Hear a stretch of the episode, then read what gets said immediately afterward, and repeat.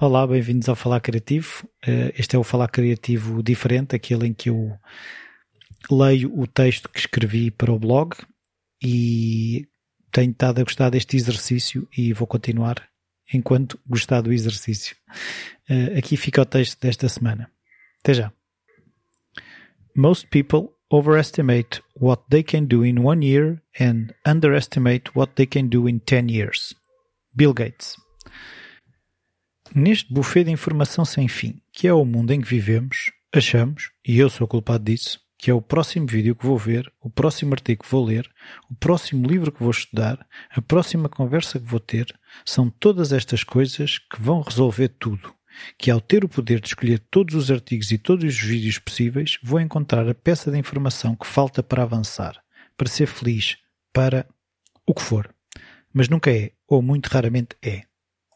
Tenho andado a pensar sobre esta questão das longas distâncias, da persistência, e como isto se relaciona com a motivação para fazer alguma coisa. O que quer que seja que escolhi e quero fazer. Primeiro, escolher. A grande dificuldade para mim e para muitas pessoas com quem vou falando. Porque há muitas escolhas, mais difícil se torna decidir. O famoso paradoxo da escolha. Se a única comida disponível para almoçar for batatas com massa e eu estiver com fome, a escolha torna-se óbvia e não um momento de confusão ou resistência. E se não gostar mesmo nada de massa ou batatas, também é fácil, não como e busco alternativa. A decisão é muito simples, como disse o anterior convidado Miguel Oliveira. Quando teve de decidir entre a fotografia e a arquitetura, e assumindo que as duas iam ter obstáculos, perguntou-se qual lhe seria mais fácil suportar as longas horas, os dias menos bons. Por isso, pergunte: o que estás disposto a aguentar ou qual é aquela coisa que vale a pena sofrer por. Não há progresso sem falhas. A receita para ter boas ideias é ter muitas más ideias. E, estatisticamente, as boas ideias, as grandes ideias, acabarão por ver a luz do dia. Temos é de retirar todas as péssimas que estão a tapar. Sim, tudo na vida é sofrimento, intervalado por aqueles breves momentos de descoberta, da tal ideia soterrada, mesmo lá embaixo, no fundo do baú, mas se não escavares, não te sujares, arranhares, suares, ela nunca virá ao de cima. Por tudo ser sofrimento, o truque é aprender a gostar de nos arranharmos, aprender a enfrentar o papel em branco com um sorrisinho na cara de quem está desejoso de entrar na luta, tipo, não tens hipótese, papel em branco. Vou escrever quer queiras, quer não.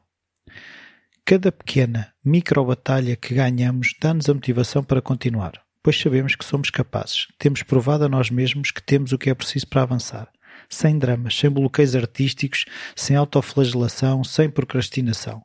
Como diz o coach Somers, show up, do the work, go home. Isto para mim tem maiores implicações do que pode parecer à primeira vista. Tudo se torna exponencialmente mais fácil. A única obrigação é aparecer. Não é obrigatório ser fantástico. Retira a pressão, fazer o trabalho e uma vez que já comecei, que já apareci, mais vale fazê-lo o melhor que sei e consigo e no fim ir para casa, desligar, sem estar a pensar no que devia ter feito, se é uma obra-prima, se todos vão gostar e por aí adiante. É simplesmente aparecer, fazer e desligar.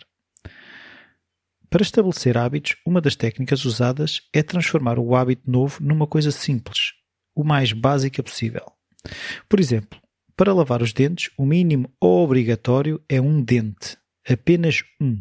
Pegar na escova e lavar um dente ninguém acha complicado lavar só um dente, por isso aparece. Porém, é parvo só lavar um dente. E uma vez que já tenho a escova na mão, a pasta, por que não lavar os dentes todos? Se é algo que desejas fazer, não estabeleças um prazo curto, porque isso implica haver grande evolução em pouco tempo. E tudo o que vale a pena demora. E ao não veres a tal evolução rápida, vais ficar frustrado e desistir. Convences-te que aquilo não é para ti. Falo por mim. Hoje há pessoas que me encontram nas internets que nunca me teriam encontrado se eu já estivesse saído, se já tivesse fechado portas.